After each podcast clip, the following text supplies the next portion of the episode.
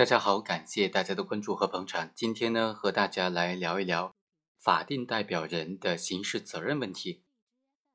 如果公司犯罪了，法定代表人一定要承担刑事责任吗？比如说，公司虚开增值税专用发票犯罪，那么他的法定代表人一定要坐牢吗？我们通过这个案例和大家简单的来介绍一下，普及一下。公安机关就认为。李某甲是某个皮革公司的法定代表人，而李某乙呢是这个公司的实际经营者，李某丙是公司的业务员。这个皮革公司在二零一一年九月到二零一三年三月期间，为自己虚开了增值税专用发票，总共是达到四千多万元，而且这些发票的税额都已经全部抵扣了。二零一二年的三月八日。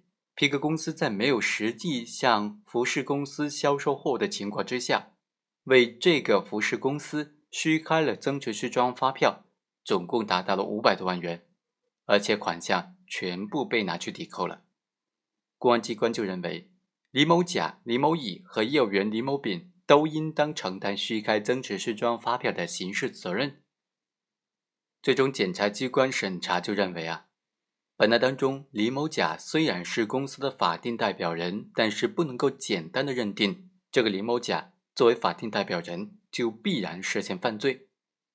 李某甲是否涉嫌犯罪呢？得取决于他对公司的实际经营状况的了解程度、掌控程度。他知不知道公司正在虚开增值税专用发票？如果知道的话，他的态度如何？是否同意？是否参与其中？李某甲对于公司的这个犯罪行为，它起的作用有多大？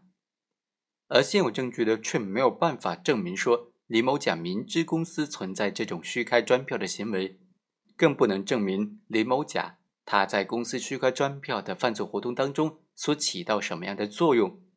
所以，检察机关认为现有证据是不符合起诉条件的，还不足以认定公司的法定代表人李某甲。应当承担虚开增值税专用发票罪的刑事责任。好，以上就是本期的全部内容，我们下期再会。